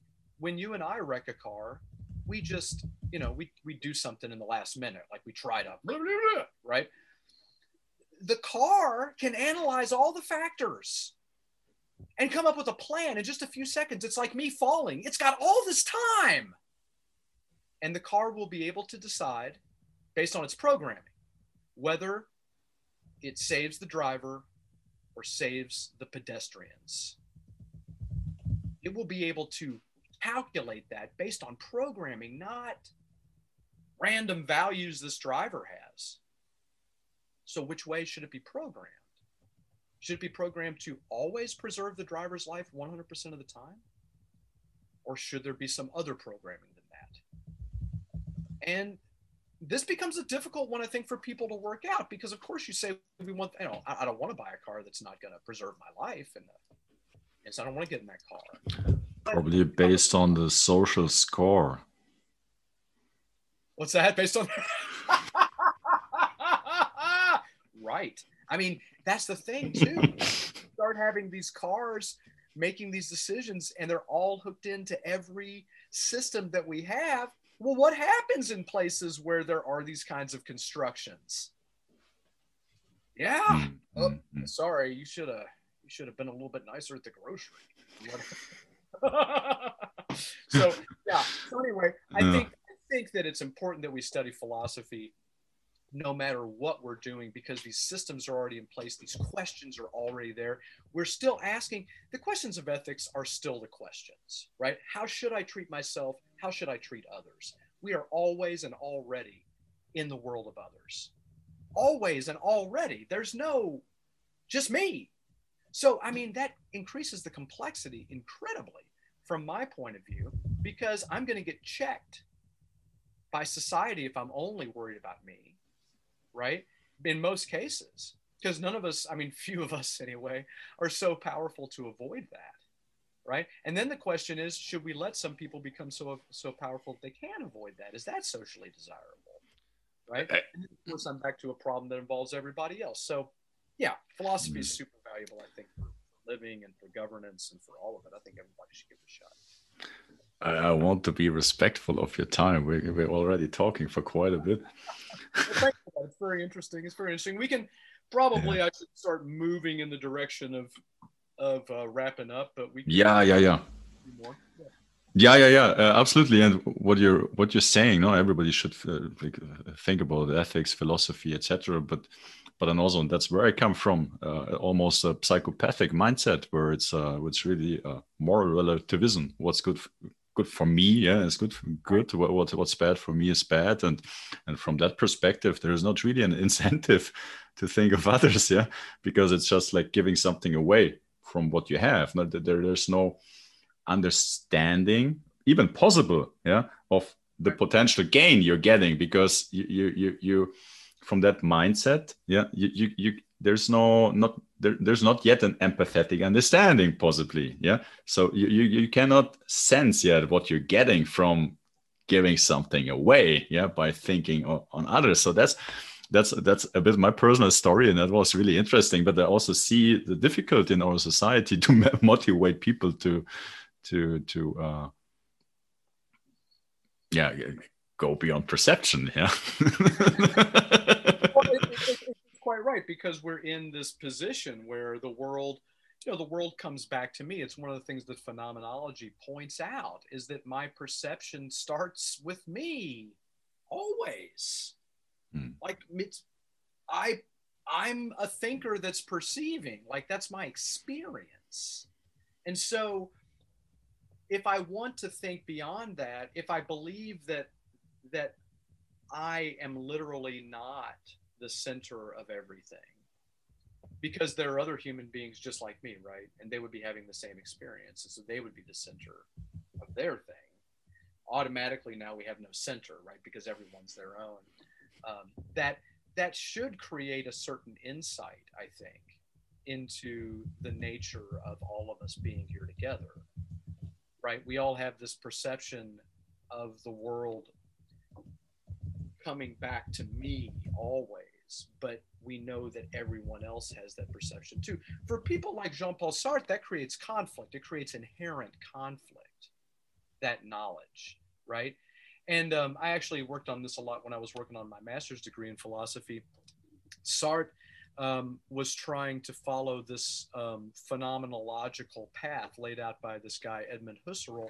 Here's a nerdy point for you.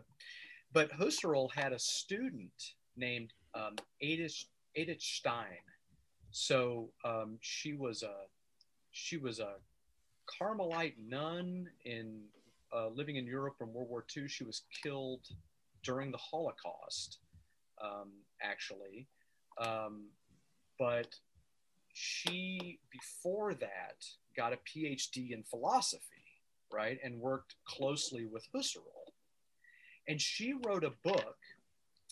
I think the only book she published. Um, that was about how this connection that I've just described that, that causes people like Sartre to um, to turn egoistic.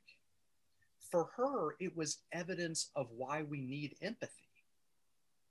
Hmm. Like we need to connect with others because because this because it's not just the first part it's the totality that everybody's having this and that all of us are having these same sort of problems with reconciling the difficulty of society and self right? And the and the what were the appropriate values when we look at the group and we look at self. I mean all of us are having these problems and the way to do that is to connect with one another not to not to drive one another apart in this way that, that Sartre described you know through sort of um, conflict right? And so i think for me that was super insightful. That was really i i had been i had been reading the existentialists for a long time because i was really wrapped up in myself and i saw a strong self-oriented message in there.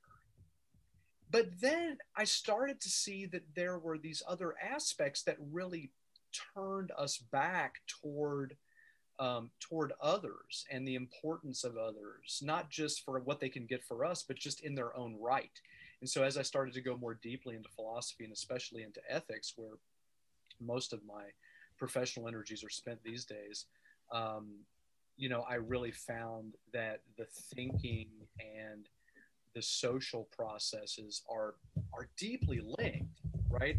And not just for again, not just for my benefit, and it's not but it's not just that right? Then the question becomes well how do i in a world that constantly encourages me to be oriented toward myself like like the invisible hand right? I help me and that helps you somehow but i don't know anything about it like that business right? I mean in a world that encourages that at every turn how do i genuinely explore care and how do I do that without religion? Like, how do I do that without acquiescing to, as we say, criteria less, right? So, not criteria rich environments, which critical thinking would enjoy working with, right? Um, but sort of how do I avoid these these these areas where you know you just people suggest things and based upon the strength of authority or charisma or um, intuition, I go, oh yes, definitely.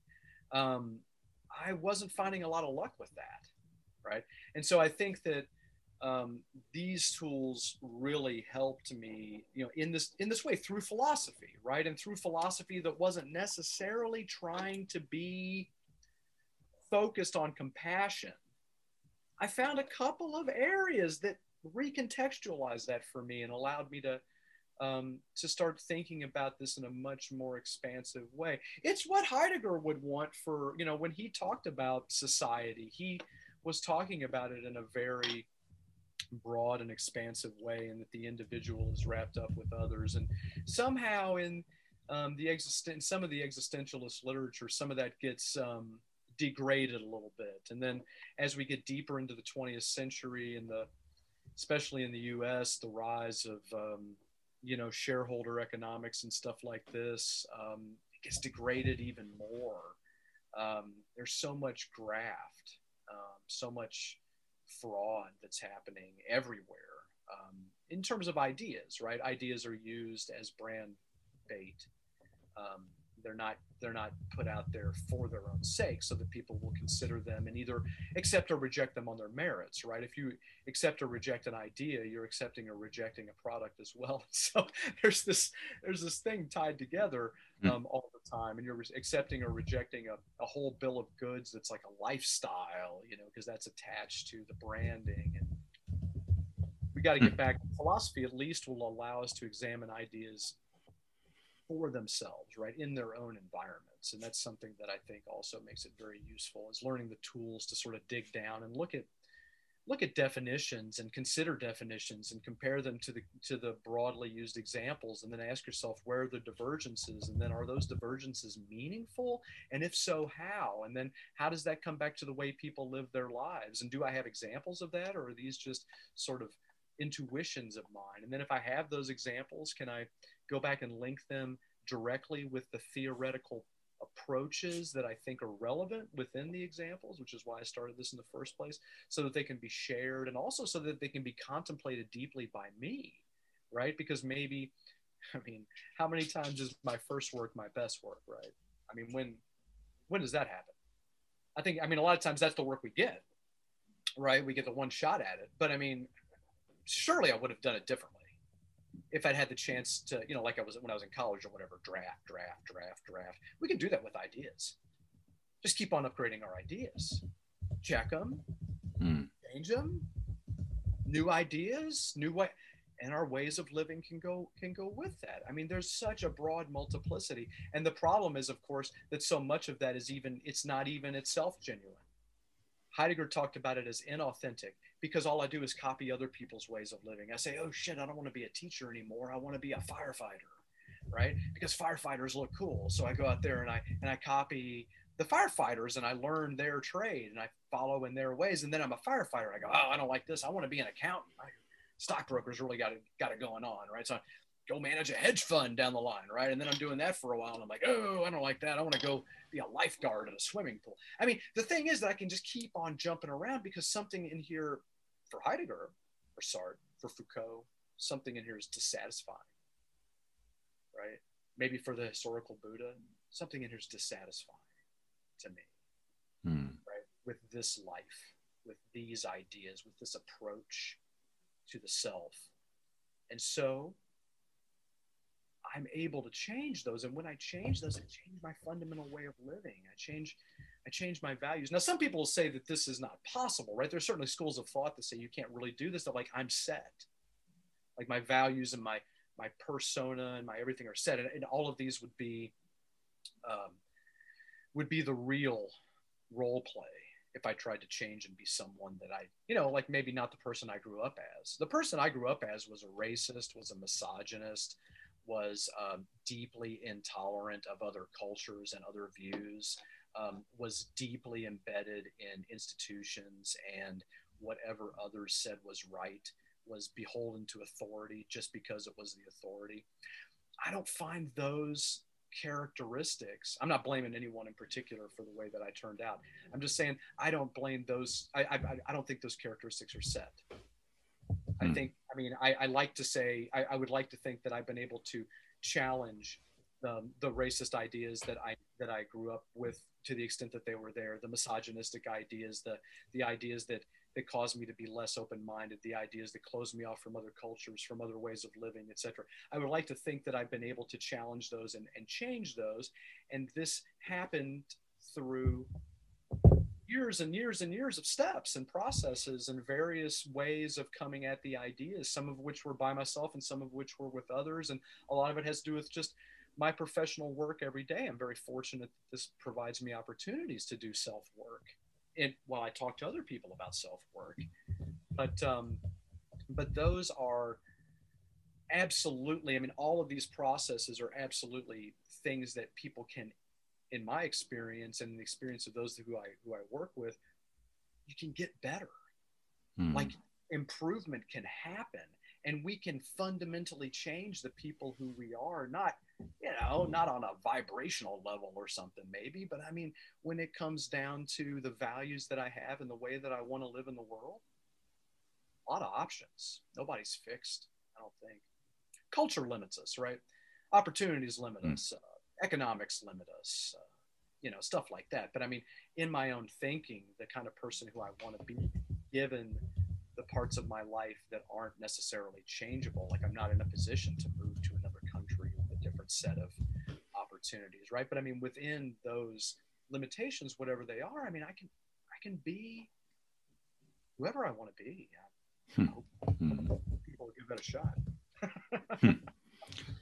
Yeah. Um, as said before, yeah, I, I think we're talking for two hours. Or like, and just uh, for transparency, I have a lot more questions. we should we should come back and do it again if you feel like you have the time at some point like from my like from my side, at, at any time, I really enjoy it, and um, like it's it's kind of like it's just opening more and more questions. To be honest. I like talking about all this stuff and I like Uh-huh. sharing it. And I mean, I'd hate to, um, you know, for your viewers and whatnot, I'd hate for it to be boring. But I mean, oh no, I don't. I don't think so. It's, it'll be good. You know, if you think it'll be a good fit, I mean, I'm happy to do this again. oh yeah, yeah. Like, I, yes, uh, for, from my side, uh, I would be an absolute pleasure. And um, Well, let's put something Yeah. on the calendar. Let's um, let's get that, and we'll come back, and you can refine some of your questions. Maybe we can go in some different directions now that I've laid out my sort of basic ideas. So, thanks for your interest. yeah, uh, thank you, thank you again, yeah, for taking the time, sharing your experience, wisdom here uh, with us, your journey, and uh, inspiring us for thinking.